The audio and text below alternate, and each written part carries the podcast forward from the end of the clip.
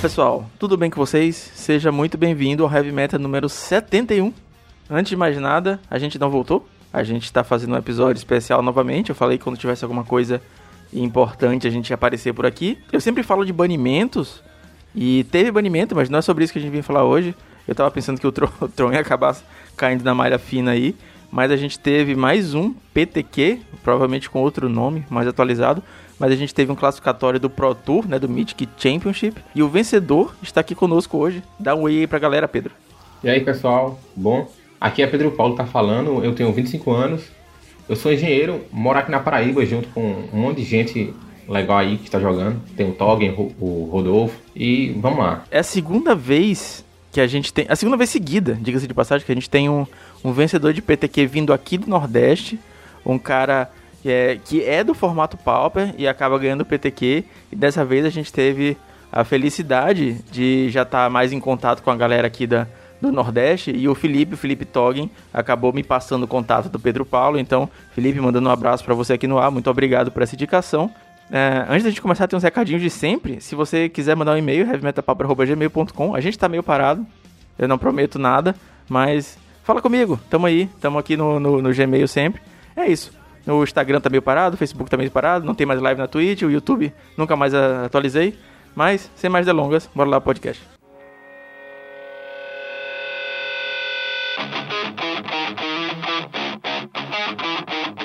Cara, Pedro, antes da gente começar a falar sobre o campeonato, falar sobre a lista, falar sobre a porra toda, eu acho que faz todo sentido te, te apresentar um pouco, saca?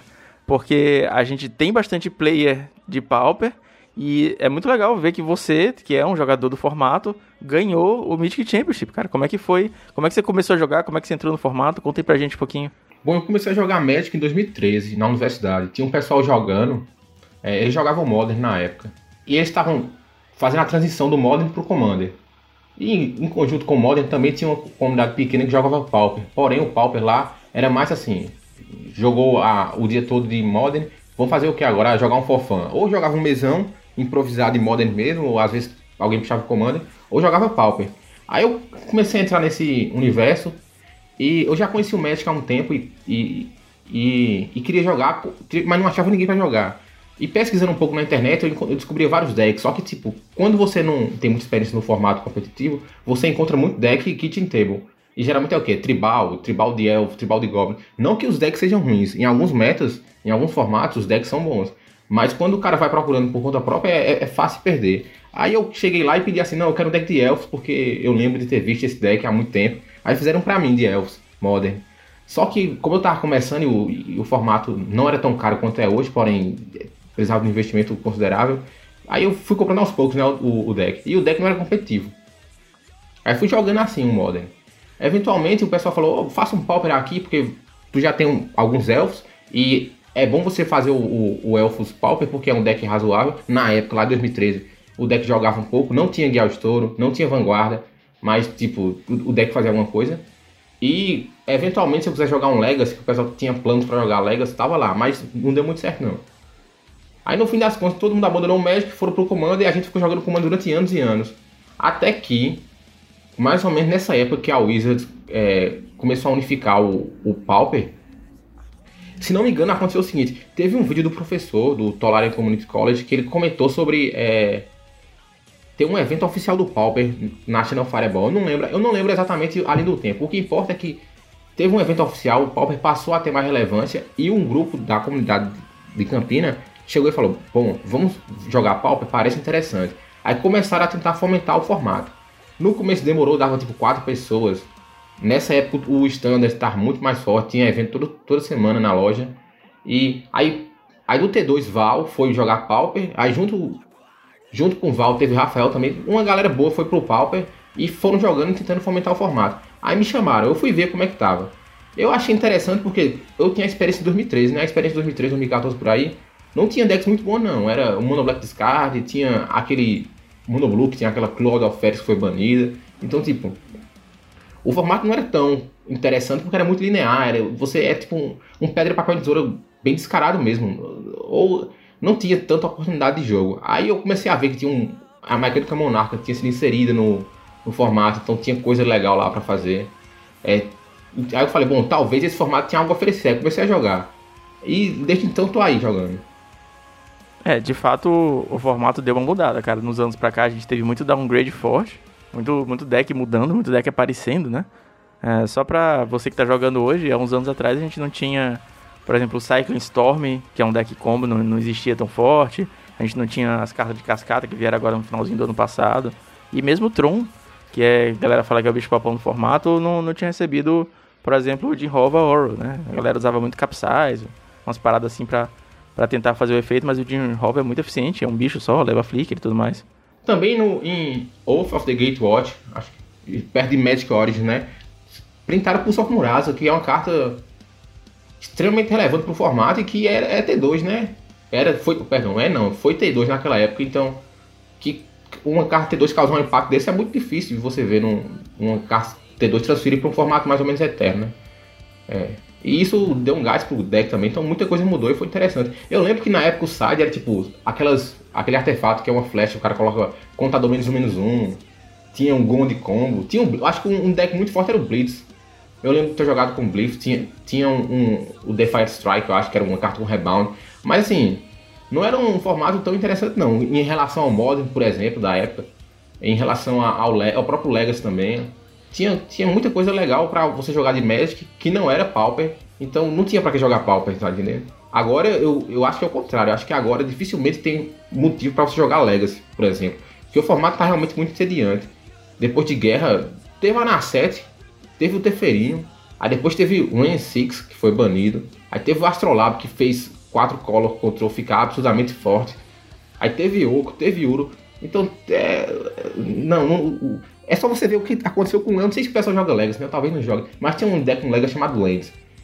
O deck, historicamente, o nome é Lands, só tem terreno. É basicamente, você usa um monte de terreno, tenta combar com Dark Depths. E depois teve aquele terreno do T2, que eu esqueci o nome. Field of the Dead, que você cria ficha de zumbi. Aí, beleza, o deck tava isso. Só que agora os caras estão usando Oco e também estão usando Ouro no, no, deck.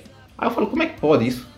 Mas é, é, é um Magic, né? Mas o Pauper, por outro lado, um formato que sempre titubeou, era mais ou menos assim, um formato que não era muito levado a sério, tá oferecendo muita oportunidade de gameplay pro, pro jogador. E tá muito interessante. Se eu, se eu fosse dar um conselho a mim mesmo em 2013, 2014, falaria, considerando o meta atual, falaria, falaria jogue Pauper. É o, realmente o formato que mais oferece pro jogador em termos de diversidade. Apesar de ter seus problemas, né? Sim, com certeza. Essa parte de dar o conselho ao passado, se eu pudesse dar um conselho Fernando do passado, é, se fosse o Fernando muito do passado, seria não venda suas cartas. Você vai poder comprar um carro no futuro. Compre tudo do, da reserva de lista. Exatamente. Com, compre essas duais de 10 reais aí, vai dar, vai dar bom. Se fosse para um Fernando de uns anos atrás, talvez fosse investir mais no Pauper. Porque quando eu voltei a jogar Magic, foi pro Pauper. Aí foi tipo em 2018. E as coisas ainda eram muito mais baratas do que são hoje. Então, porra, talvez fosse a hora de comprar é, cartas que hoje em dia estão bem caras. Tipo, Kiron Ranger tá 30 reais, cara. Naquela época, é, você conseguia de 20, de 18. Pô, então quando vai acumulando. Eu lembro que eu tinha, eu tinha, acho que. Eu cheguei a ter quase dois sets de Kyrian, pô. Eu acho que eu não paguei mais do que 10 reais em uma, não. Acho que 5 ou 6, se muito for. Eu não lembro agora o preço, não, mas eu sei que comprei barato, porque eu tinha elfos e, e eu queria fazer um Elfos Legacy um Elfos Pauper. E como tinha carta barata, eu duplicava essas cartas, né? Tipo, Kyrian, Big Lord também. É, cara, é, é isso aí mesmo. Pior que é isso mesmo. Não tem muito o que dizer, não. Lá em 2002 eu paguei 35 reais um vendilhão dos espíritos, hoje o bicho vale centavos. Eu lembro da época que o pessoal ia comprar uns Snapcaster, pô. Tinha um, tinha um bicho que só vendia o 7 e, e tinha uma galera precisando de dois, eu acho só. Aí foram juntar para comprar e tava 70 reais. Todo mundo, caramba, 70 reais numa carta, assim. Tudo bem que não era um preço fora da realidade, né? Do Modern da época, mas tipo, se for comparar pra ver o que é um, o Modern hoje, pô, os preços, tá doido. Eu lembro que um cara ofereceu para mim um, um, um, set de besta de Geia. Eu não lembro o preço, só sei que saía. O set sairia por menos do que uma carta vale hoje. É. Sim. É um Magic. Na, nessa época aí, de que tava já. Bloco de invasão era T2, bloco de Odisseia depois, né? A gente passava fichário dos amigos assim e tinha essas cartas, pô, Geia, Cidade dos Traidores, jogada. Ninguém usava, pô, não tinha, não tinha pra quê. Só o, o último detalhe, a gente tava jogando Legas, aí um amigo. Isso foi ano passado ou ano retrasado, não lembro. É, um amigo meu ele tirou foto, olha o que eu achei perdido aqui, era um, um, um LED, um Lion Diamond. Nossa. O bicho tinha perdido na pasta porque o bicho nem, nem lembrava, porque é, não, a carta não, não, jogava tanto, né? Até O que importa é que às vezes as cartas vão dando valor, né? Então é isso aí. Sim. Agora, já entrando um pouquinho sobre o, o Pauper Super Qualifier, esse é o nome oficial do campeonato, mas basicamente é um PTQ, um Pro Tour Qualifier. Você ganha e você vai jogar um Pro Tour. É, vou fazer uma leitura rápida dos decks do top 8. Olha só, meses que eu não faço isso.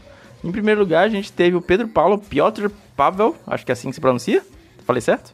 Eu não sei como pronuncia, não, porque é russo. Só o Piotr eu pronuncio assim, mas o Pavel eu acho que não tem uma diferença em relação ao português, não. Sim. Esses nomes russos eu acho muito massa, cara. Acho bem legal. É, em primeiro lugar, a gente teve o Pedro Paulo de Orzhov e Pestilência. Em segundo lugar, o Modern Monk de Jimmy Fados. Terceiro lugar, o Sinkhole Cam de Orzhov Pestilências. Em quarto lugar, o Paxi de Dimir Delver. Em quinto lugar, o Archer de Dimir Fadas. Em sexto lugar, o Murk de Mono White Heroic.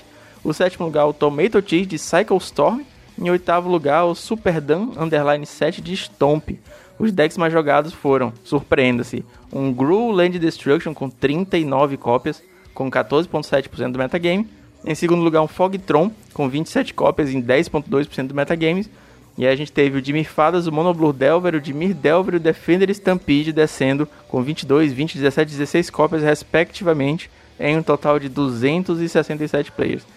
Cara, esse metagame tá muito diferente, pelo menos olhando pelo top 8, do que a gente tá vendo ah, de liga, de challenge. O que, que você estava pensando quando escolheu o Orzhov, cara? É, sim, só um detalhe, o Sick Roll também é brasileiro, hein? Eu não sei se o pessoal conhece, mas é, teve dois brasileiros no top 3, né? Ah, não sabia. Um abraço pro Sick Roll.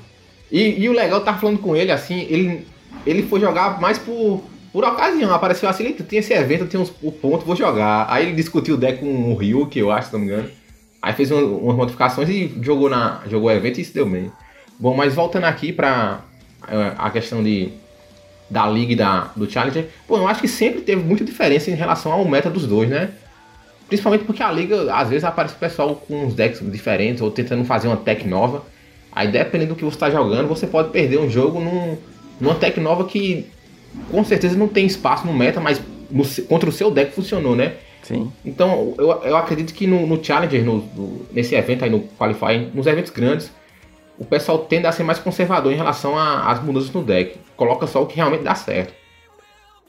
Mas claro, todo mundo vai ter que fazer um, uma modificação em relação às listas anteriores, né? Ah, semana passada teve gente jogando com essa coisa aqui diferente, então vamos tentar adaptar para fazer meu deck rodar contra isso. Só que a liga é toda semana, é todo dia tem coisa diferente, tem coisa nova, o cara tem que ficar tentando se organizar para pegar o meta todo, né? Aí o que acontece? Tron eu não sei porque não joga tanto na liga. Eu acho que é porque o pessoal sabe que é muito ruim jogar com e contra Tron, leva muito tempo o jogo, é bem, bem entediante de jogar. E eu, eu sinto que quem joga de Tron tá mais para ganhar do que para realmente se divertir. Apesar de não ter nenhum problema de ter essa mentalidade, todo mundo quer ganhar, né? Só que o que eu quero dizer é que chega uma hora que fica muito entediante você ficar grindando a liga de Tron, né? O que não acontece com outros decks. Sim. Aí, então, considerando, considerando isso, eu falei, bom, o que é que eu devo me preparar para o challenge? Eu devo me preparar contra Tron.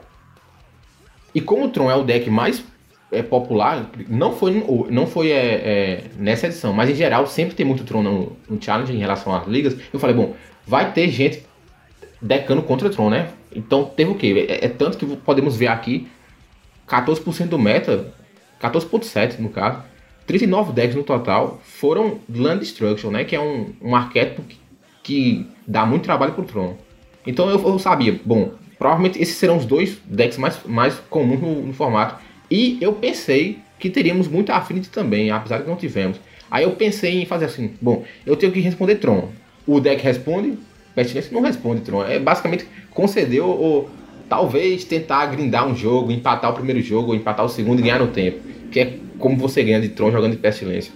Contra o Land Destruction eu falei, bom, talvez eu consiga ganhar porque o deck faz o quê? Turno 1 quer rampar, turno 2 dá o Thermocast ou Stonehenge e tenta baixar um Bonders depois do Pirata, o Dinossauro, etc. Então eu posso, com Pestilência, ou anular, anular não no caso, né, mas é, remover o, o Arbo Elf, então anular o plano dele de ramp, é, eu não vou nem usar a palavra anular, que parece dando conta SP, mas vocês entenderam o que eu quis dizer. E se ele baixar o Bonders, eu tenho Bonders do meu lado. E eu também tenho muito artefato, então eu não me prejudico tanto se perder land. Então eu falei, bom, beleza. Contra o Gru Land Destruction dá pra jogar. Contra o Tron, meu plano era tentar empatar. Eu até coloquei um Lente Mage de side pra ver se eu conseguia é, forçar o descarte do Tron, mas é, é um plano ruim também, não, não, vale a pena não. E contra a Affinity, aí eu coloquei Dust to Dust no side, que é exila dois artefatos. Mas fora isso, eu falei, bom, se cair contra o contra o Monoblue, o R ou o B, eu não tenho muito é, problema, porque a matchup é boa pro meu lado. Se cair contra Burn, eu tenho dois missionários no side, então tranquilo.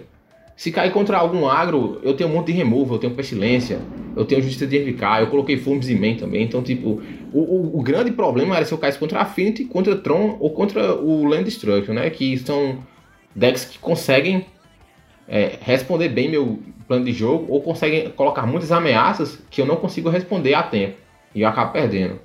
Então foi basicamente essa minha mentalidade é, quando preparei o deck. Eu pensei em jogar de elfos porque é, eu jogo muito de elfo, na verdade eu jogo com mais frequência de elfo do que de pestilência. E elfo no challenge é, ou no, no qualify ou qualquer evento grande é bom porque elfos geralmente tem uma o, o primeiro jogo de elfos a vantagem é para os elfos. Eu acho que só contra Burn ou talvez contra o R que você tem um, uma, é, a, a sua porcentagem de derrota é maior do que a de vitória, mas em geral o G1 você consegue ganhar muito muito frequentemente. Então você acaba tendo que só sidear e fazer, bom, o G2 e G3 eu vou ganhar. Vou, perdão, vou ter que tentar ganhar o G2 e G3 e aí eu faço 2-1 ou 2-0. Então Elfos é um, um bom deck para essa situação. Só que, como eu estava falando, talvez tivesse muito Land Destruction para responder ao Tron, eu falei, bom, vai ter muito Cannonade side. E Cannonade contra Elfos é muito é, devastador, muito mais do que Electric, porque mata o Timberwatch, né? Então você acaba não tendo nem condições de tentar reconstruir seu board no, no turno seguinte. Porque com o Timberwatch vivo, mesmo que ele não conseguisse desvirar, no caso, se ele tivesse enjoado, você fala, beleza, ele tá vivo, no próximo turno eu baixo dois elfos e eu posso começar a pressionar. Só que aí, quando ele morre, faz o quê? Ele não faz nada. Eu falei, então tem que ser pestilência ou, ou Tron. Mas eu não quis jogar Tron, eu falei, vai ser pestilência. eu concordo plenamente com, com o que você falou. Eu acho o BW um deck excelente. Inclusive, quando é, naquele banimento que baniram o mapa, que baniram o Mystic Santuário, a galera suspeitava muito que fosse ter um banimento muito mais forte no Tron. E eu tava com plena consciência de que se banissem, se matassem o Tron, se banissem as lands, o BW seria facilmente meu main deck, porque ele tem partidas boas contra os X, ele tem partidas boas contra os Boros, que na época tava muito em alta também. E a pior match dele é o Tron e não ia mais existir, então simplesmente não, fa não faz sentido não migrar pro BW. Ele, eu acho que ele ia aparecer muito. Eu acho que o BW é o melhor controle do formato depois do Tron, né? Porque o Tron é o, o rei de tudo. É, com certeza. É, o BW tem, o BW tem praticamente tudo de, que um controle precisa ter no, pro formato, né? O problema é que ele não consegue competir contra Tron, porque Tron tem muita recursão e tem muita mana, né? Porque qual é o plano do BW contra Tron? Tentar descartar no começo do jogo e exilar. Porque descarte, apesar de ser uma estratégia boa, para controle, porque você consegue ter informação do oponente, consegue jogar contra as ameaças dele.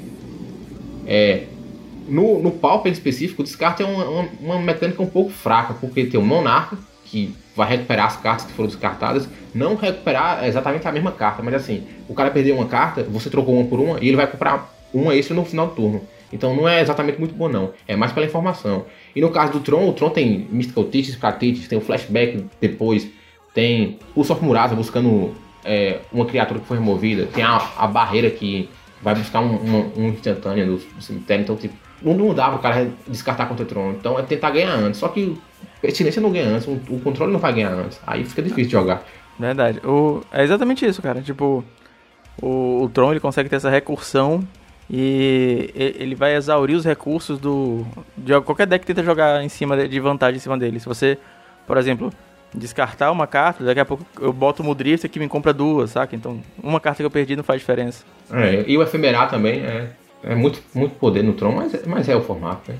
Agora, a parada que você falou do, do Dust to Dust Decide, eu tinha pego uma lista, inclusive Su, pra jogar, pra, pra começar a treinar com ela. E foi a lista anterior, antes do, do Qualifier, que tinha três Bondres e não tinha, ao invés de quatro, não tinha o Dust to Dust. Eu peguei um Tron e aí eu senti que faltava isso, saca? Faltava, pô, o Dust 2 uma carta que se conseguir entrar cedo e conseguir remover, por exemplo, um Prisma e um Bondes do Tron, talvez dê tempo pro Monarca conseguir fazer alguma coisa sem o Tron jogar muitas mágicas. E aí depois que eu fui ver a lista do Qualifier, você tava já jogando com ela, então achei, achei, achei até interessante. Não, não só pra Tron, mas também pra Affinity, porque eu comecei a perceber que, que a Affinity também compra muita carta, mas dá pra jogar ao redor. O problema do Affinity, no caso do BW, é que tem um Atog que vai combar, por isso que tem um círculo de proteção no side, e às vezes você não ganha vida o bastante para poder conseguir é, jogar ao redor desse Atog, né? O cara tem que tentar ganhar, estabilizar antes.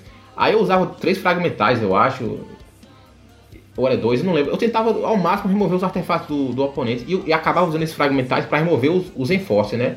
Só que chegou uma hora que eu falei, cara, não dá para jogar contra a Affinity com esse tipo de estratégia, porque às vezes o deck corre muito e não tem como. Eu tô usando três desfiguras. Eu acho que nessa lista que eu tava olhando, eu tava usando dois.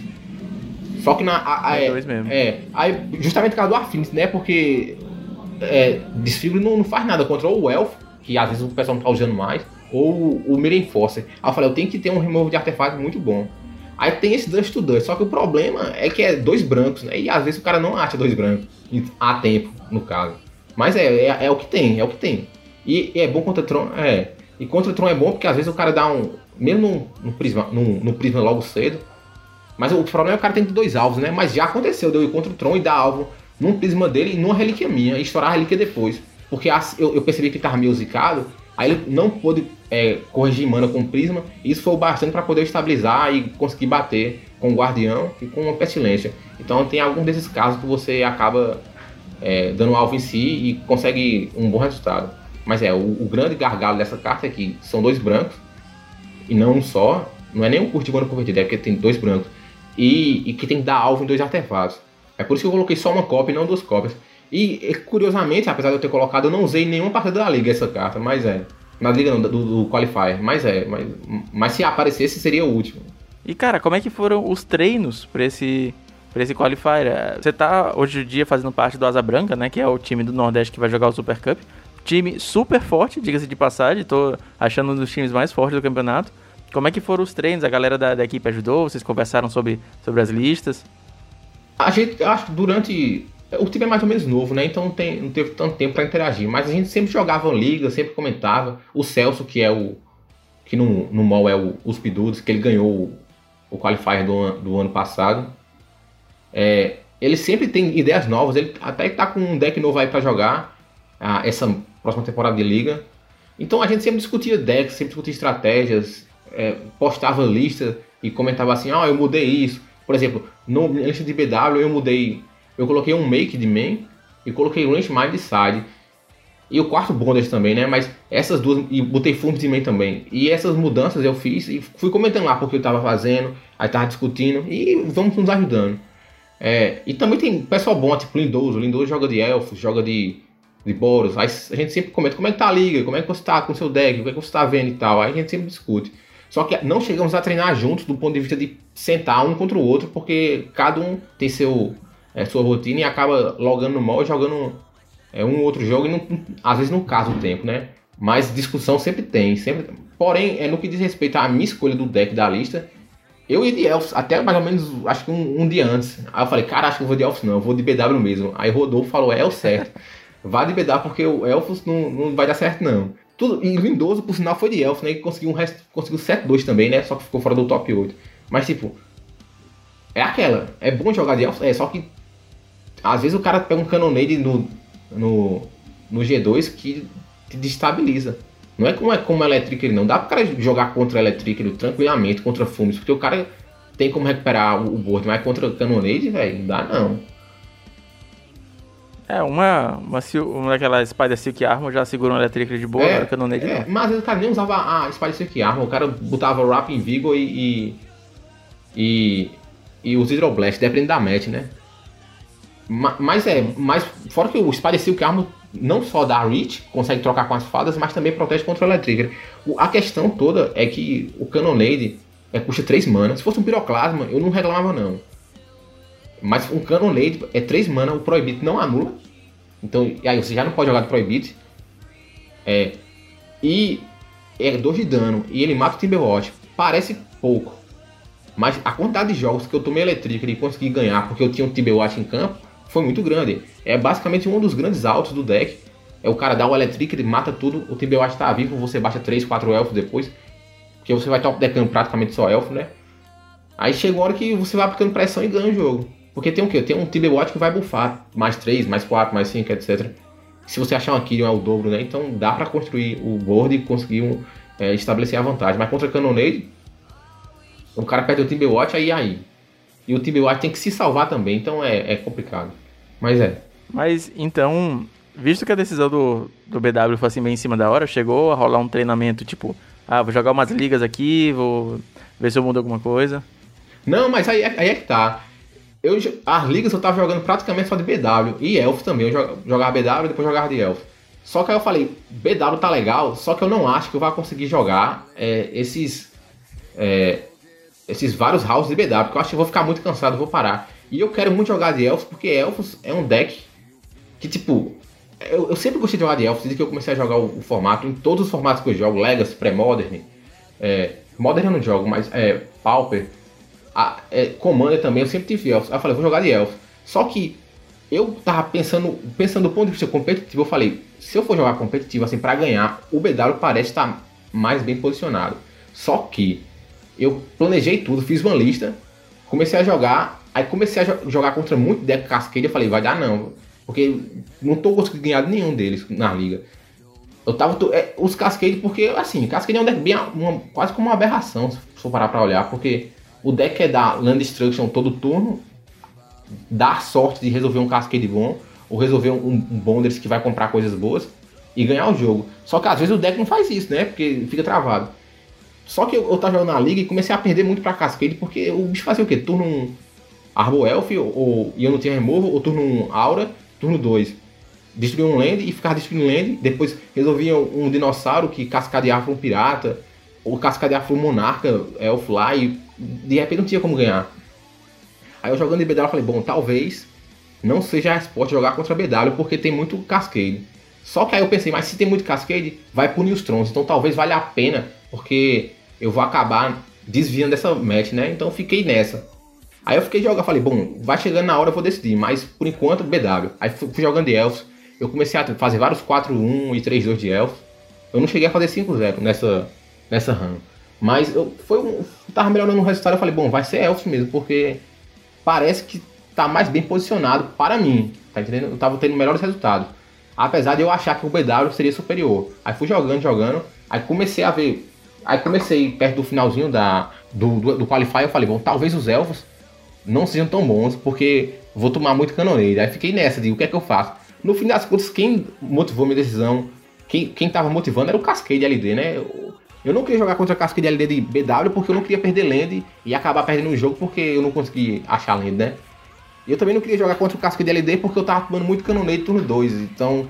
Turno, perdão, no G2. Eu falei, cara, não, vai, não rola não. Eu acho que talvez o terceiro deck, só que eu não tinha terceiro deck, eu fiquei, vai ficar nessa mesmo e no, no, é, no dia antes, Rodolfo falou, vá de BW mesmo e acabou sendo BW. Você fez 7-2 no Suíço, não foi? Você se lembra qual foi a, a match mais difícil e as, assim, as que você considera mais fáceis? Bom, eu joguei contra. Eu joguei contra três Cascade LD. Nossa. Cara, foi o seguinte, vou até contar como é que foi. Ele começou, fez bull pra 5. Eu falei, vai ser barreiras então, tranquilo. Aí eu fiz turno 1, um, land, Wide Growth. Eu falei, não, não, não pode não. E, e eu tinha três vendas, eu acho, na mão, e tinha o um Night Wisp. Eu falei, não, não pode ser não. Vou começar perdendo esse evento. Aí, turno 2, o bicho Thermocast. E o Bastion Land. Turno 3, Moonvolley, que é o, o que rampa, né? E vai buscar o terreno. Aí eu falei, beleza. Aí turno 4, o bicho baixa Arboel. Eu falei, eita. Aí eu, ele parou de destruir terreno, né? Porque o deck perdeu o gás. E foi Mulligan pra 5 também. Aí eu resolvi o Night Whisper, comprei mais dois terrenos, dei sorte. Aí ele, ele resolveu um bonder do outro lado. Aí eu falei, beleza, eu tenho que correr. Aí eu consegui resolver um guardião. Quando eu resolvi o guardião, pronto, estabilizei o jogo, porque o guardião tancava o pirata o dia todo, ele só não resolveu o dinossauro. Aí ele resolveu um pirata, não conseguia bater. Aí, eu, aí ele parou de resolver destruição de terrenos e eu consegui estabilizar. No G1, pô, ele, o jogo ficou tão cheio de atrição que eu fiquei com dois terrenos, eu acho, mas eu tinha cinco artefatos de campo. Eu tinha dois talismãs e três bonders, eu acho. Então, tipo, ele não, batia, ele não batia em mim, eu tava comprando carro todo turno e eu tava removendo é, as ameaças dele. Aí consegui estabilizar o G1. Aí o G2, ele equipou 7, eu acho que eu perdi, mas o G2 foi ridículo, ele deu dinossauro que cascadeou pro pirata, que cascadeou pro monarca. Ah, aí eu falei, pronto. Não, aí é... Aí, aí, aí, eu falei, não, aqui dá não. Eu, a sorte que eu ganhei, a sorte que eu tive no G1, eu perdi agora no G2. Aí o G3 eu consegui ganhar, eu, eu acertei uns descartes bons. Porque, novamente, o deck dele é muito frágil, né? Precisa achar tudo e precisa resolver tudo muito bem para poder caminhar. Aí no, no, G3 eu acho que eu removi logo cedo o Arbo Elf. Depois eu consegui descartar o Bonders dele. Eu consegui dar um Castigate no Elf. Aí ele ficou travado sem conseguir é, curvar bem. E eu consegui resolver o Bonders, aí deu certo. Aí esse foi o G1. Aí o G2 eu caí contra o Ryuk, que era do Sim. meu time, né? Ele tava com o Black Control. Abraço pro Douglas. O, o G1 foi meu. Assim. Tem um lado sempre de sorte, né? Mas ele deu sorte de achar o Divest, mas eu dei sorte de ter o Bonders, né? A mão inicial. Porque se eu resolvesse o Bonders contra o Mono Black, eu tava com o jogo praticamente ganho, porque eu não ia conseguir remover. Só que aí ele deu um Divest, tirou o Bonders, eu falei, beleza. Eu não posso reclamar, né? Porque eu queria achar esse Bonders. Aí a gente jogou, foi legal e eu consegui ganhar o G1. Aí o G2 ele zicou e eu flodei, só que zica ganha de flor, né? Chega uma hora que zica ganha de flor. Aí ele conseguiu conseguiu ganhar. Aí o, G3 ele deu, um, deu uma zicada também. Aí eu acabei ganhando. Então foi um, jogo meio assim. Eu ganhei, beleza, é bom ganhar, mas ao mesmo tempo o G3 não foi um. O G1 não foi um jogo tão legal. O G2 também não foi tão legal porque teve um Zig Flore. E o G3 teve um Zig, então, tipo assim, é, não, não foi uma vitória tão boa não. E também era contra um, um, um companheiro do time, mas é, aconteceu. Aí o G3 foi contra outro Cascade LD. Eu dei sorte também de no G1 o bicho me ligar pra 5 de novo. Aí e, e foi a mesma epopeia. Eu consegui é, descartar as cartas certas, eu consegui resolver o guardião no turno 5 ou 6, eu acho, e consegui estabilizar o jogo. Aí eu acho que o, G, o, o a match 4 foi contra o Barf, ou foi a match 3 contra o Barf, a match 4 contra o Cascade, eu, eu, talvez minha memória esteja me traindo, mas eu consegui jogar contra um B, do, do B do Barf, e eu dei muita sorte no G2, que ele equipou uma mão boa, ele equipou uma mão com dois contra spell, mas eu equipei a mão com dois Durez é, e um Eshmari.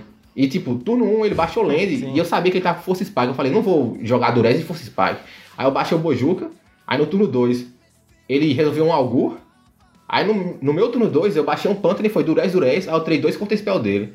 Aí ele ficou com a Agony Warp, uma ilha e eu acho que um Brainstorm. Aí ele deu um Brainstorm, eu dei um, um Mine e, bom, no fim das contas, ele acabou se prejudicando bastante porque eu consegui achar o descarte na hora certa. Então foi bastante sorte, né? Aí beleza. Aí eu joguei ele de novo contra o Cascade. Ele teve esse turno, eu falei, consegui ganhar, tive bons descartes. Acabou, minha sorte aqui tá boa. Acabou o Land Destruction. Aí de repente, a próxima match foi contra o Sambuco, que ele tava de Cascade também. Mas nova. Aí, aí foi uma match complicada, porque ele não ligou pra 5 no G1. E eu fiquei eu fiquei assim, caramba, velho, ele não me ligou pra 5. E nos outros jogos eu consegui ganhar, porque o G1 eu ganhei porque ele me ligou pra 5, né? E foi difícil ganhar. Eu, será que eu vou conseguir aqui? Aí tentei, tentei, deu certo. Novamente, eu dei sorte de, em todos os jogos contra Cascade, conseguir resolver um guardião logo cedo. E eu queria falar um pouco sobre essa última partida de Cascade, porque chegou uma hora que a gente trocou recurso, e eu tava com um guardião em campo, eu tava com 5 PV, não, 4 PV, perdão, e ele tava com 11. E ele tava no modo top deck. E eu também tava no modo top deck. Eu, eu tinha perdido meus artefatos todos. Ele tinha dado o, o Ancient Groot. Tava numa atrição grande. Top deck. Só que eu tinha que bater, né, velho? Eu comecei a bater todo turno. E ele tava lá tentando comprar o, o, pirata. E ele já tinha comprado três piratas. Perdão, comprado dois piratas e cascadeou pra um. Só que eu removi. Aí eu falei, bom, se ele resolver um pirata, eu perdi o jogo. Aí fui batendo, batendo. Até que teve um turno que eu comprei o Pestilência. Aí quando eu comprei o Pestilência, eu baixei o Pestilência ele tava com 5 PV aí, ou seja, de 11 ele foi para 5. Eu, eu, eu, consegui bater 3 turnos assim, sem, sem morrer, né? Aí eu resolvi o Pestilência, fiquei com um mana flutuando, eu falei, beleza. Um, mana, um, é, um terra desvirado. Aí passei o turno. Aí ele comprou o Pirata. Então, exatamente um turno antes eu consegui comprar o Pestilência e não precisei bater, né? E ficou com o Guardião de Bloco. Aí ele resolveu o Pirata, mas ele percebeu que tinha, o jogo tava perdido. Ele tinha uma carta na mão que eu acho que era Bolt. Mas para poder ele ter chance de ganhar, tinha que ser Bolt. Seria tipo um, um Bolt na mão e ele comprar outro Bolt, porque todo turno ele tava baixando a carta que ele tava comprando. Era um terreno ele baixava. Era um aura ele baixava. Só que teve um turno que ele não baixou, que eu acho que era o Bolt. Aí ele queria tentar jogar ao redor de algum efeito de cura meu, não sei. Aí sei que ele comprou o pirata, eu consegui estabilizar o jogo, né? Baixou, é, baixou o Pestilência, o Guardião não, não tava atacando, ficou bloqueando. Ele baixou o Pirata, aí voltou para o meu turno. Ele tinha 5 PV, eu tinha 4, eu tinha 5 manas livres e tinha 2 de dano do Guardião. Aí consegui ganhar. Aí, e esse foi o último jogo contra a Cascade. Quando eu ganhei esse jogo, eu falei, cara, eu acho que eu vou ganhar esse negócio aqui. Ou pelo menos ir pro top 8, porque o que eu dei de sorte aqui não foi normal, não. Não só contra os Cascade, que eu queria evitar essa match, mas entre Cascade e Tron, melhor contra Cascade. E eu queria evitar essa match não só do lado de, de BW, mas também do lado de Elfos, né? Porque apesar de Elfos, você fala, ah, você não vai perder terreno. Mas, tipo, eu não sei o que tava acontecendo. Eu, eu tomei tanto Cannonade nessa match que eu, eu, eu acho que tô amaldiçoado. Então eu falei, não, vou jogar essa match não, Deus me livre. Aí, bom, aí deu certo. E o próximo jogo foi contra o Boros Bully, que aí é um jogo tranquilo demais para o BW. Boros Bully não tem, não tem muita ameaça. O cara consegue justificar, resolve. Pestilência resolve os, os pássaros. Eu tava com fumes de main, fumes de main também resolvia. Foi mais tranquilo. Apesar de teve um jogo, acho que foi o G1, que eu dei um durez no turno 1 e a mão dele tava com Battle Screech, Squadron Rock, Harley the Peasant e Loot. Então ele tá, e os terrenos, ele tava com a mão boa. Muito boa. Mas aí, eu dei a sorte de descartar. Aí eu descartei o. E eu tava com descarte, eu tinha o Fumes também na mão. Então, tipo, foi um, um, um keep muito bom. Apesar de eu não saber que ele tava de, de Boros. Mas aí eu descartei o, o Rally de Peasants pra não ter nenhuma surpresa. Eu queria forçar ele a gastar tudo no Battle Script, depois eu limpava o board. E talvez até tiltar ele, porque, pô, depois do cara botar, sei lá quantas fichas são, botar um monte de criatura e tomar um Fumes de main no G1, o cara tilta. Aí eu consegui ganhar contra o Boros Blue, foi tranquilo. Depois disso foi contra o Sing Ho, que era um BR. E ele tava de BW também. Só que com uma versão hum, hum, é, com mais criaturas. É, esse jogo foi interessante porque eu conheço a match muito bem. Não só porque eu jogo de BW com, há, há, um tempo já, mas eu também jogava com a versão de criaturas. É tanto que eu comecei a jogar de BW com a versão de criaturas lá em 2019. O G1 eu consegui ganhar, o G2 eu dei um pouco de azar porque eu não achei nenhum talismã. Aí eu fiquei atrás de PV e acabei perdendo pro Pestilência é, por pestilência dele, né? E o G1 ele também deu um vacilo, porque ele, ele baixou um Crypt Rex e ativou para muito. Só que ele, eu acho que ele acreditou que, como ele tinha mais criaturas que eu, ele conseguiria bater e ganhar de mim. E esse clock a mais do rato valeria a pena. Só que aí na volta eu tinha um pestilência na mão, e eu tinha um Kabira e tinha um talismã, então eu consegui estabilizar o jogo e ganhar. Então o G1 eu ganhei nesse erro dele. Aí o G2 eu acabei nesse azar no talismã, e o G3 eu cometi um erro, tava com pouco tempo, eu queria forçar ele a errar. E eu, eu acabei errando. Mas é, mas ele ganhou e foi bom porque ele, ele apesar dele ter ficado em quarto, em terceiro, perdão, ele ficou 10-1, né, no fim das contas. Ele perdeu só pro Modern Monkey. Ele ganhou todo mundo no, no top, antes do top 8. É, então foi um, uma run muito boa dele. E com, com um deck que eu não acredito muito nesse pertinência de criaturas, porque chega uma hora que ele não tem, fica com um monte de Skyfish na mão e não tem alvo para voltar. Vai voltar o quê? Um Traben, que é um, alvo bem ruim de voltar. Ele tem três Spire Supplies só, então não é lá essas coisas. Ele tem o Woman of the Dead, que é um combo muito forte, mas tipo, você não, não vai usar com tanta frequência. É, acaba, às vezes o cara fica travado no jogo porque não tem o, um alvo Skyfish, aí fica sem um, sem um beater e você fica sem um alvo descendo para poder voltar e aproveitar o ETB. Mas é, ele conseguiu fazer um, um, um, grande. ter um grande desempenho com um deck que eu não acho tão forte não. A, a próxima match foi contra um Stomp, Super Dan. Eu não sabia que era Stomp. Eu equipei uma mão no G1 mais ou menos. Eu tinha Night Whisper, assim, a mão era ruim, mas era uma mão razoável contra a boa parte do método. Mas foi Stomp e ele passou por cima, como o Stomp faz. E o G2, ele jogou de maneira brilhante. Eu tinha alguns removals e ele conseguiu. Eu acho que ele tava com Varnes na mão. Provavelmente ele tava, porque tudo que ele fez até o momento foi para poder me beitar num, num Varnes. E ele ficou lá segurando dano, segurando dano. Até que teve um turno que ele baixou um Burn Tree, deu um Sabotage no meu Bonders. O turno seguinte, ele jogou, não fez nada, ficou travado. Eu falei, ou ele tem um Hanger na mão, ou um Vines, alguma coisa assim.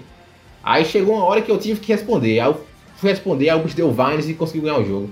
Foi um, um, jogo muito bom também. Eu esperava que ele tivesse um resultado melhor, mas ele acabou ficando em oitavo. Mas foi um resultado muito bom, né? E o último jogo foi contra um, um Bedelver que eu nunca tinha visto nas ligas. Que era um Bedelver com recoil de main e não tinha edits, eu acho. Eu vou até confirmar aqui nas listas publicadas que era o era o, o Asasha, o, o, jogador. Tanto o Asasha quanto como o Pat, que ficou em quarto, jogaram com um, um Bedelver de recoil.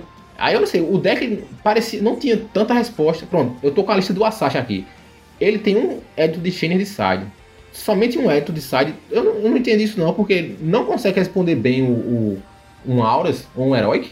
O Heroic até responde porque tem um cast down, mas mesmo assim. Eu acho deck. Eu não entendi porque esse deck foi, ficou tão bem posicionado no, no meta. Tendo em vista que Eu, eu considero essa lista até fraca, né? Mas é, ele teve um bom resultado. E como eu fui empareado com ele, foi tranquilo o jogo. Quando eu percebi que era o B, eu falei, bom, eu vou aqui tentar jogar de maneira mais ou menos conservadora, resolvi usar artefatos. Só caí no G1, eu resolvi um guardião e dois turnos depois ele concedeu. Aí eu falei, ou ele não tinha Agony Warp, que eu não tinha visto até então, ele deu vários Fotos nele mesmo para poder milar e alimentar o Gurmag, ou ele tá com todos o, a resposta pro Guardião no SAD. Só caí no G2, eu baixei um Guardião cedo também, e ele concedeu logo em seguida, porque ele percebeu que não tinha como responder. Aí eu falei, bom, então esse deck aqui tá com algum tipo de defeito pro meta, né? Porque não, se fosse um Auras, ele ia fazer o quê? Aí, aí beleza. Aí no, no top 8 eu joguei contra outro Dimi Delver, dessa vez foi do Pat, e esse Dimi Delver dele não tinha também muitas respostas pro Guardião, então acabei dando sorte. Ele tinha, novamente, um Shanner Edit de. um, um Edit de Sari. Então eu resolvi o Guardião e foi tranquilo. Aí acabou o quê? Que eu, eu dei azar no pareamento no começo, que eu peguei três Cascade, mas no finalzinho no top 8 e na última match, do, antes do top 8 do top 8 eu acabei pegando só matches boas. Então é, foi interessante acabei ganhando. No top 8 eu joguei, depois do, do a Sasha de Ubedelf, eu joguei contra o Murk. O Murk tava de Heroic. E eu conheço o Murk que a gente joga direto na liga. Eu jogo de Elfos contra ele, eh, jogo de Pestilência. A gente sempre joga e comenta e discute. E ele é da Espanha, então tem assim uma, uma, herança cultural mais ou menos igual, né? Do Brasil, assim, povos ibéricos. A gente conversa muito e tal. Ele sempre discute. E eu sei que ele coloca três ou quatro Death Speaker, que é aquela criatura de herói que é 1 barra 1. Proteção contra o preto, é, né? Que tem. É, exatamente. E eu não rodava Fumes de main até jogar contra ele e perder contra ele nas ligas, acho que umas duas vezes. Porque ele, ele coloca não só esse Death Speaker, mas tem um, um alcoólico de obsidiana que dá proteção contra preto por uma mana branca e ele também tem proteção contra preto. E ele, ele tava ganhando de mim com, essa, com essas techs, porque eu precisava de Edos, mas só tinha quatro Edos. Meus removes não pegavam nada dele. Aí às vezes ele equipava é, um, uma aura numa dessas criaturas e eu não conseguia, eu não conseguia fazer mais nada. Só tomava lapada e uma hora perdi o jogo. Às vezes eu tentava baixar um guardião para poder tentar blocar, só que aí ele baixava Benevolent Blessing e dava proteção para branco e aí já era, não tinha como blocar. E as auras não caem, né? Aí por conta dele eu coloquei o Fumes de main pra exatamente essa situação. Eu pensei até em colocar outro Fumes de side, só que falei, não, eu acho que um é o bastante. Se eu pegar um. E eu optei por colocar de main não de side, porque às vezes o cara pega um Elfos é, ou pega mesmo barreiras e ter um Fumes no, no, G1 é realmente importante, que acaba travando muito o jogo do, desses decks. E como eu falei anteriormente, decks como Elves, decks como Barreira também, Stomp, eles são decks muito fortes porque o G1 deles é absolutamente poderoso, já que eles conseguem passar o carro contra muito deck. Aí eles acabam tendo que lutar mais no G2 e G3. Aí, e colocar um Fumes que não ia prejudicar tanto minhas matches contra o resto do deck, e tem Cycling, e contra o, o Zux é bom também, porque mata fada seria um, uma boa forma de lidar contra não só essas threats aí de que poderiam destruir meu G1, mas também ajudariam contra outros decks. E na dúvida eu era pague 2 compra uma carta. E, e, e, acabou dando certo. É tanto que no G2 contra o Murk, foi o G2 ou foi o G3? Foi o G3. Ele perdeu o jogo porque ele cometeu um erro, ele equipou uma aura numa laguna. E não num desses caras que tinha proteção. Aí quando ele equipou, eu top deckei no turno seguinte o, o Fumes, eu baixei o Fumes, destruí tudo e dei o Eto na laguna. É tanto que a gente ficou conversando sobre isso depois, sobre esse erro que ele cometeu. Mas aí, mas o Fumos foi o que salvou no, no, G2, no, no G1, me deu chance de jogo no G2 e, e no G3 foi o que ganhou o jogo também.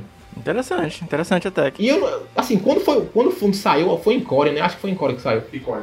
Eu fiquei assim, caramba, essa carta é muito ridícula. Vai ser jogada em tudo que é deck preto, vai jogar esse negócio. Porque na dúvida é um Silent, né? Não tem, pra, não tem por que o cara não, não jogar com carta que, no, na pior das hipóteses, é compre um, né? E consegue responder tanta coisa do meta. Eu não joguei contra nenhum é, UB que, que me foi útil nessa nesse qualify, mas em várias ligas que eu jogo, é, eu geralmente colocava o Fumos de side. O Fumos me dava uma vantagem enorme quando eu colocava para dentro, porque eu, no G2 o cara usava as fadas para poder tentar anular um guardião ou tentar anular um um removal meu e, numa situação que ele já tinha uma vantagem estabelecida e eu tava realmente precisando resolver essas magias. Tanto é que quando o cara tá com três fadas em campo e vai dar um stutter pra se a quarta fada, ele já tá com um board muito bom, né? Aí eu dava um fumes, e aí o cara vai fazer o quê? O CMC é 3, então tipo, ele precisa de ter três fadas. Tudo bem que nessa situação hipotética que eu citei, tem quatro fadas. Mas o fato de precisar ter três fadas faz com que ele seja obrigado a, caso eu dê um fumes para duas fadas, anular. Aí ele anula, eu tenho um desfigure da mão, eu tenho um cast down, então, ou um make. Então eu, eu, dá uma possibilidade de jogo muito grande. E eu recomendo aí, quem estiver jogando de BW, ou mesmo o B, colocar essas cartas pra Odyssey ou de main, que tá conseguindo atingir boa parte do meta e é uma tech muito boa. Aí depois do Murk jogando de herói, que eu joguei contra o Pat, de novo o Bedelver com recoil, mas ele só tinha um élito de Chainer no Siren, então foi resolver o Guardião, o jogo acabou. E a última match contra o Modern Monk, ele tava jogando de UB, é, UB Fadas. A match não aconteceu, porque era duas da manhã lá, eu acho que ele é italiano, não sei. Mas era duas da manhã e ele falou, no, no país dele, ele falou, cara, eu vou dormir. É, parabéns aí, eu também dei parabéns a ele por chegar à final. E ele concedeu e acabou o jogo. Só que olhando, olhando a lista dele, eu considero que o BW estava na vantagem. Porque ele, ele tinha um Agony Warp e um Edit de Chain de, de side. E, e pós-side ele ia subir dois fantasmas, ou dois gastos no caso. Ia subir um Torne, ia subir um Edito e talvez um, um, um Spectre de Fangs. Bom, mas eu só sei que o seguinte, BW contra o X é só você não tomar uma pressão muito grande no começo do jogo. E contra o B é, é, é uma match você pode perder porque tem Gurmago do lado. Só que a grande vantagem do BW contra o B é que você consegue resolver os artefatos. Não tem resposta para artefato em azul ou preto. Então, uma vez que você resolve os artefatos, você consegue estabilizar o jogo muito bem. Vários jogos que eu joguei na liga de BW contra o B, aconteceu o seguinte: o cara resolveu o Monarca turno 4, ou resolveu o Monarca turno 5, e eu não conseguia recuperar o Monarca. Ou se eu recuperava, eu baixava o meu Monarca, ele removia e recuperava o Monarca no turno seguinte. Porque não, chega uma hora que não tem condição de você é, competir nessa troca de Monarca. Apesar do deck usar dois Pala Sentinels, Monarca no BW o cara usa porque é obrigado, porque a chance de dar errado é muito grande. Seu deck não é dedicado a proteger ele, não. Beleza. Aí o B conseguiu, ele resolveu o Monarca turno 4, turno 5, ia lá pro ataque. Teve muito jogo que eu não perdi porque o cara se decava. Eu comprava carta com bônus todo turno, só que eu compro menos cartas do que ele porque ele tem os, as cantrips, né? Tem um Algor, tem um Ninja. E eu também eu ganho muita vida com os talismã. E eu consigo ganhar muita vida com terreno e eu tenho muito removal. Tinha situação que eu resolvi um pestilência, ficava com pestilência em campo e o cara tava batendo com torne. Ele batia um por turno e eu curava três.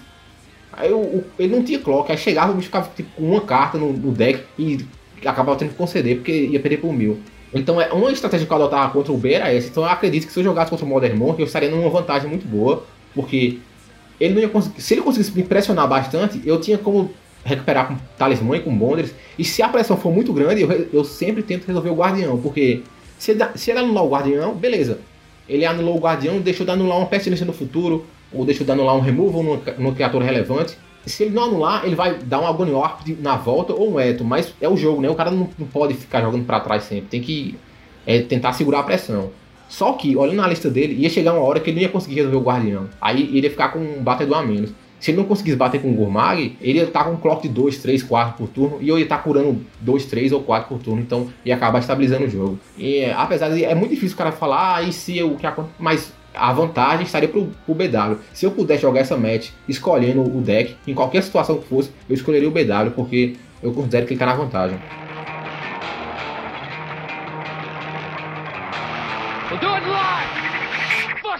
Cara, e depois desse reporte, eu acho que só resta te perguntar quais são os planos agora, né? Treinar T2 e jogar o, o PT? Cara, é, eu vou jogar T2, apesar de que eu não queria jogar não, porque, assim, minha experiência no T2 nunca foi uma experiência boa. Eu comecei a jogar o T2, eu acho que foi lá em Teros, no Teros original. Tinha um deck, meu Deus, aquele deck era horrível. Não, horrível assim, não que o deck fosse ruim, mas que era realmente frustrante jogar contra ele. Porque eu, eu tinha Tragtux, Tragtux que era uma máquina, velho. Aquela carta era ridícula, era um, sei lá, 4-3, ganhava vida, comprava carta. Ou, comprava carta não, ele baixava uma ficha de besta, né? O bicho fazia tanta coisa no mundo que eu achava que o jogo ficava muito entediante. Ficava assim, ah, quem tem. resolve o melhor Tragtux. Aí eu falei, não, esse formato não é pra mim não. A gente tava jogando Modern Pauper e tava dando certo. Até que chegou o Kansas, eu acho que o ano seguinte, ou dois anos depois. Aí todo mundo ficou animado. Ah, tem FET. Replicar as FET. Vai dar pra jogar com um deck de 3 cores, um T2 sem problemas. Vai ser legal, não sei o que. Aí teve aquele rinoceronte que, pelo amor de Deus, é, foi pior do que o Trago Tusk. Sim, aquele rinoceronte era terrível, cara. É, a City Rina, 4 mana, ganha vida, tem atropelar, o bicho bate, o cara drena 3 de vida, era ridículo aquela carta. Aí eu falei, é, T2 não dá muito certo não. Aí depois o pessoal voltou a jogar T2 na loja, acho que teve o retorno a Ravik, né? O retorno ao retorno a Ravik. É, teve também na Magic Origins, eu fui olhando assim o T2 falei, talvez seja interessante, não sei Até que eu fui querer jogar. Aí tinha Oco. Aí depois de Eldraine, eu não sei não, eu também falei, cara, eu acho que T2 tem solução não. Ou talvez eu tinha pegado só as épocas do T2, assim, eu tinha prestado atenção no formato, em épocas que tinham cartas muito polarizantes, né? Talvez fosse isso. Porém, eu falei, vou aqui olhar como é que tá o T2. Eu pensei que o Uru tava legal, não sabia que tinha sido banido. Aí depois descobri que tinha Omnaf, que foi banido também, que era uma carta muito polarizante. Eu, falei, é, os problemas do T2 permanecem. É, mas aí eu fui ver e vi que o meta tá interessante. Tem aquele deck Rugs que é legalzinho, tem o Gru Adventures e vai ter alguns reprints, perdão, alguns prints bons né, é, em Calderheim, então acho que o, o, formato vai valer a pena jogar. Então é, vou treinar. Eu...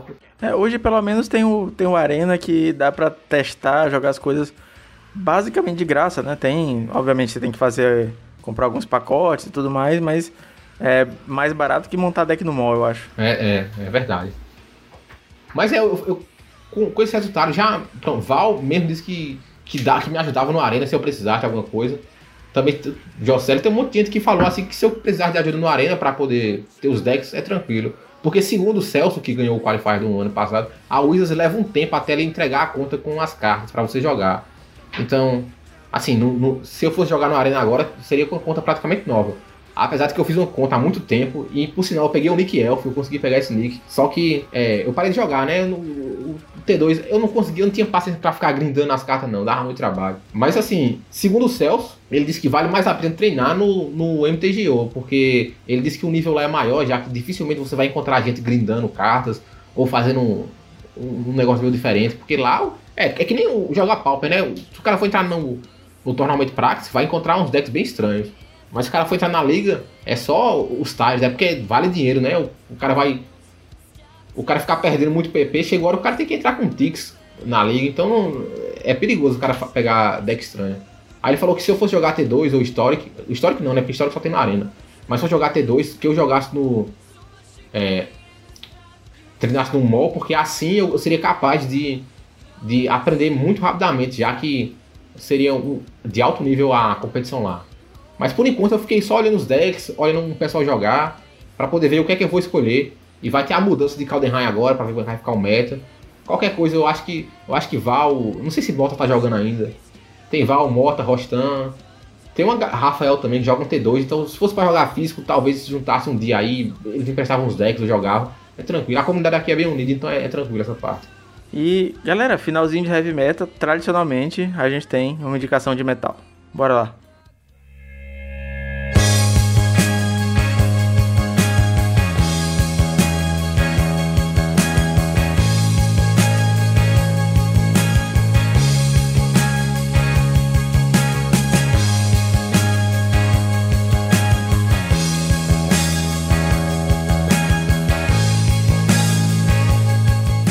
Eu não escuto muito metal, não, vou falar a verdade. Cara, eu, escut, eu escutava muito metal, mas assim, eu parei.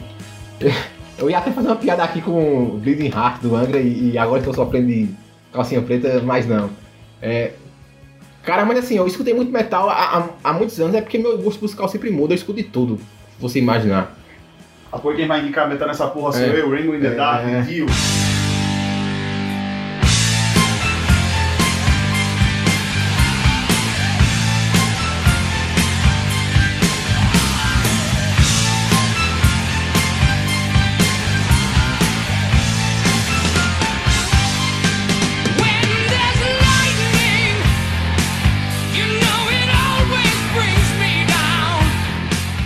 Assim, eu. Se for recomendar metal, não dá pra recomendar, não, porque faz tempo que eu escuto, eu tô muito atualizado, então não rola, não. E se eu for recomendar, vai ser tipo, sei lá, as coisas que todo mundo conhece, né? Mas se fosse recomendar música assim de rock, provavelmente post-punk é, é, o que eu mais escuto. Tem uma banda chamada Pink Turns Blue, que é uma banda muito legal. Tem The Shroud, que é uma banda mais desconhecida aí, que é meio assim, Dark Wave, Goth. E, tem, e também recomendaria, agora que realmente é uma banda. Infelizmente, o, o vocalista acabou se matando, né? Mas, tipo, e a, a, a banda, era, o, eu não sei, acho que todo mundo conhece, porque é uma banda de post-punk muito famosa, chamada The Sound. É, eu, eu acho que o, o, álbum mais famoso deles é From the Lion's Mouth. E de vez em quando a, a música deles é licenciada para algum filme, alguma série e tal. Mas é aí, The Sound, From the Lion's Mouth, o, é, da Boca do Leão, o álbum, é uma, uma banda muito legal de pós-punk, é, lá dos anos 80, que seria minha recomendação. Excelente, cara.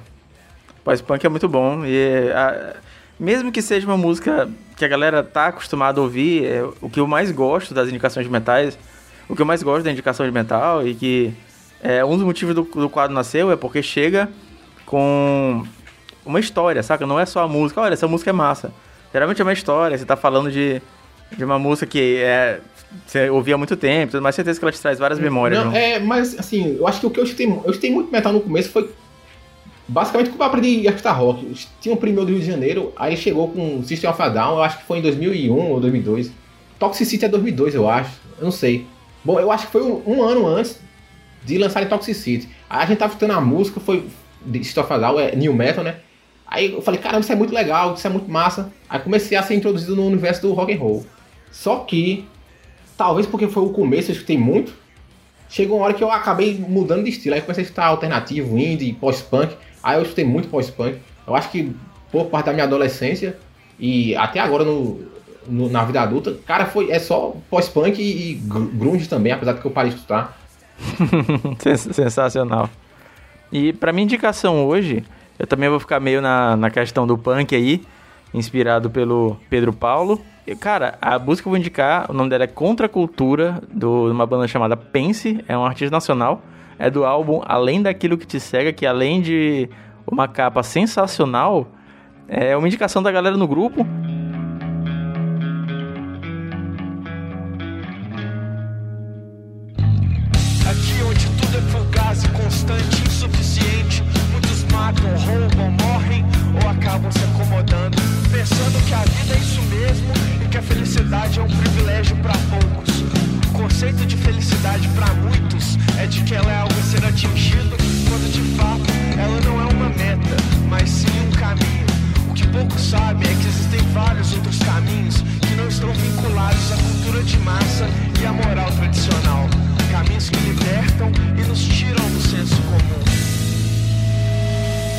Tem um, um dos milhões de grupos de Magic que de repente a, a conversa desvirtua completamente. Em vez de falar de Magic, a gente tá falando de PC Gaming, de música. E aí acho que foi o Angel, o Nimbizito ou o Diego Calvo, ambos a gente tava conversando nesse dia, que indicaram essa banda e, cara, gostei pra caralho, tá na minha playlist já até hoje. E todas as músicas que a gente comenta no Heavy Metal vão pra playlist colaborativa, que vai ser atualizada finalmente e tá disponível na descrição desse episódio. Senhor Pedro Paulo, muito obrigado, cara, pela participação, foi muito massa. E mais uma vez aqui no ar, parabéns pelo seu título e muito boa sorte no Mythic Championship. Aí sim, muito obrigado aí pelo, pelas felicitações. E é isso aí, vamos lá pro Mythic tentar fazer alguma coisa e obter um resultado bom. É isso aí. Senhores, muito obrigado vocês que escutaram, muito obrigado vocês que estão aqui com a gente hoje. E é isso, valeu, falou, até breve. É.